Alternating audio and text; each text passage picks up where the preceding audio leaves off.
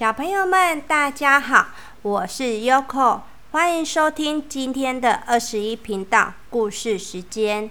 今天要和大家分享的故事书是《神奇的毛线》。冷冷的下午，冷冷的小镇，放眼望去，只看到一片白茫茫的雪，或是烟囱飘出黑漆漆的煤灰。安娜发现一个盒子，里面装满各种颜色的毛线。她回家去为自己织了一件毛衣。毛衣织好了，毛线还没有用完。她为她的小狗火星也织了一件毛衣。织完之后，嗯，毛线还没有用完。安娜和火星。一起去散步。安娜的朋友奈特指着他们，嘲笑的说：“你们两个看起来很可笑耶。”安娜说：“你这样说是因为嫉妒我们有毛衣可以穿。”奈特说：“哼，我才不是。”安娜想一想。他也为奈特织了毛衣，也为奈特小狗也织了毛衣。即使安娜为奈特和奈特的狗，还有自己和火星都织了毛衣，可是毛线还是没有用完。上课时，安娜的同学忍不住一直在谈论她的毛衣。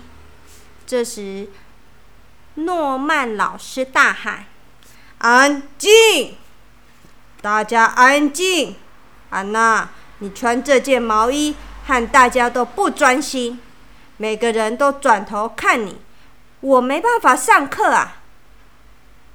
安娜说：“那我为每个人织一件毛衣，这样大家就不用转头看我啦。”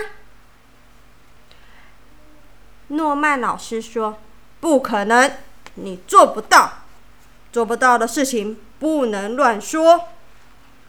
结果，安娜她做到了，她为班上的小朋友都织了毛衣，连诺曼老师也有毛衣了。由口来数数看，安娜班上有多少小朋友呢？一、二、三、四、五、六、七，加上诺曼老师跟安娜，八、九。哇，安娜织了这么多件了，可是织了那么多毛衣，毛线还是没有弄完。所以安娜又为了爸爸妈妈、潘德顿先生和潘德顿太太，还有帕玛医生，还有小路易士，都织了毛衣。安娜为每个人织毛衣。除了山楂树先生以外，山楂树先生从来不穿毛衣或是长裤。安娜家会下雪，那里积雪到膝盖那么高，山楂树先生还是穿着短裤站在雪底里。他说：“别给我织毛衣，谢谢。”于是，安娜为山楂树先生织了一顶帽子。可是，安娜毛线还是没有用完。她织毛衣给所有的狗、所有的猫，还有其他动物。快了，大家以为安娜快要用完她的毛线了，结果并没有。安娜甚至。为本来不穿毛衣的东西织毛衣，像是油桶、路灯，连房子，安娜也为房子织了毛衣。整个小镇开始改变了，通通都穿着安娜织的毛衣。消息传开了，有一个特别的女孩，有永远用不完的毛线。人们从世界各地到这里来，来看所有的毛衣，来和安娜握握手。有一天，一位非常喜爱衣服的王子乘船跨海而来，要求和安娜见面。王子对安娜说：“小女孩，我要买那盒神奇毛线，我愿意付你一百万。”安娜说：“不，谢谢你，我正在为一辆卡车织毛衣。”王子听到了，胡子抖一抖，说：“两百万。”不，谢谢你。一千万，不接受就算了。算了，我不打算卖这些毛线，我真的没有要卖。那天晚上，王子雇了三个强盗，闯进安娜的家，偷走那盒。那个毛线的盒子，王子一拿到盒子，便动身越过雪地，航向大海。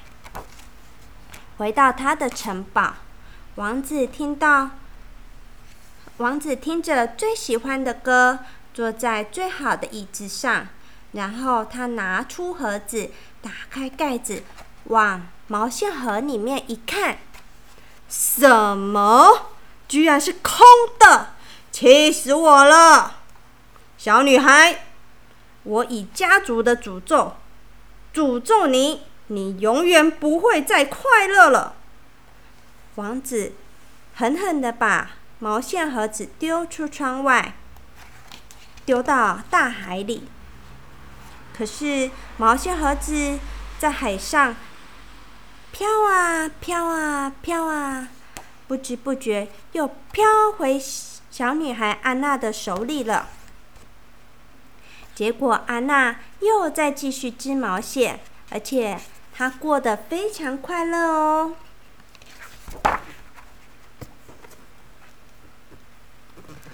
小朋友们，故事已经说完了。今天优酷家这边下了一天的雨，天气变得有点冷，优酷好怕冷哦。所以我在书柜里找了一本有关冬天的书。你们那里现在会冷吗？如果会冷，要穿保暖一点哦，不然生病了，家人会担心的，有口也会担心的哦。好了，又到了说晚安的时间，祝你们有个美梦，拜拜。